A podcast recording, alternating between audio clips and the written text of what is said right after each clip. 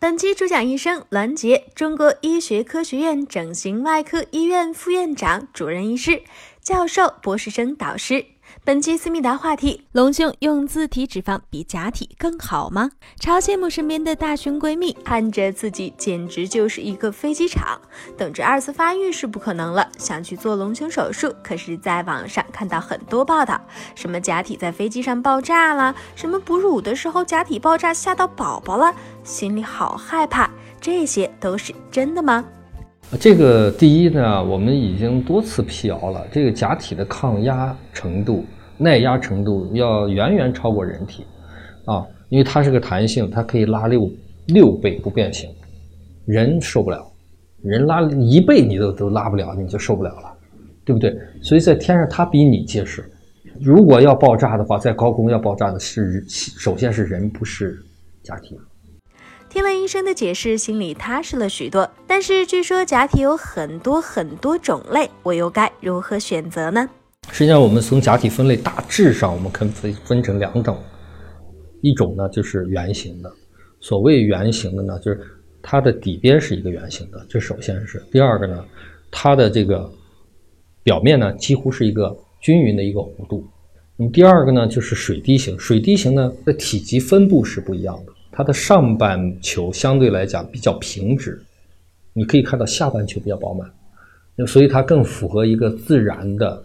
乳房的一个自然的一个形态。从啊我们选择假体上来讲，其实这个呢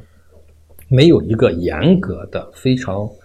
啊明确的一个区分，说什么样的人就只能做圆形的，什么样的人只能做水滴形的。一个呢是对我们对外观的要求，这是一个。那么越倾向于一个自然的假体的一个形态呢，那我们就给它做这种水滴形的，对吧？越希望上级饱满一点，那我们可以做圆形的。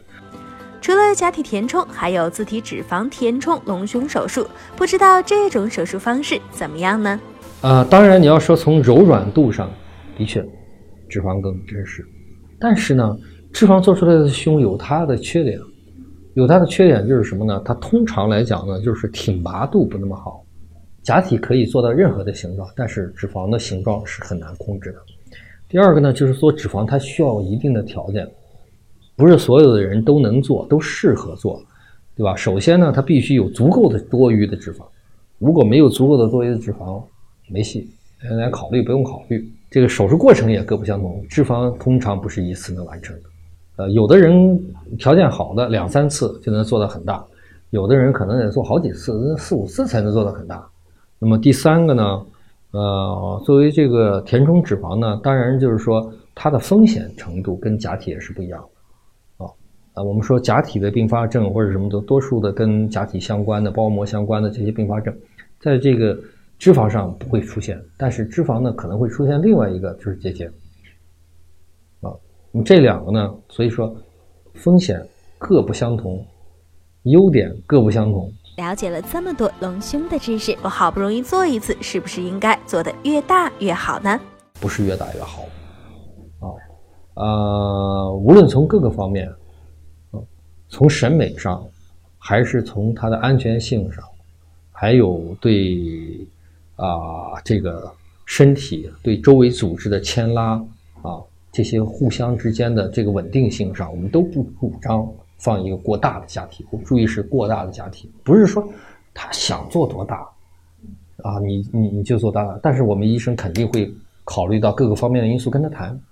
啊，跟他谈。然后呢，你能接受什么？然后在这之间，我们要找一个平衡点啊，既能够满足他的要求，又能符合他的一个身材，又能够避免风险啊。隆胸手术小贴士一。隆胸假体的拉伸度非常好，是不可能在飞机上爆炸的。二，隆胸假体主要分为圆形和水滴形两种，圆形上气饱满，手感柔软；水滴形形态自然坚挺，患者可以根据自己的喜好和自身条件酌情选择。三。自体脂肪填充隆胸手感最为真实柔软，但是也有如下弊端：首先需要有足够量的自体脂肪，其次形态没有假体的好看，最后就是需要多次手术才能完成。四隆胸不是越大越好，要根据自身情况，结合医生的建议，选择最适合自己的大小和形状，这样隆胸才能达到既安全又美丽的效果。关注“时尚健康”微信公众号，了解更多健康小知识。提出你最私密的问题，就有机会得到大医生一对一的解答哦。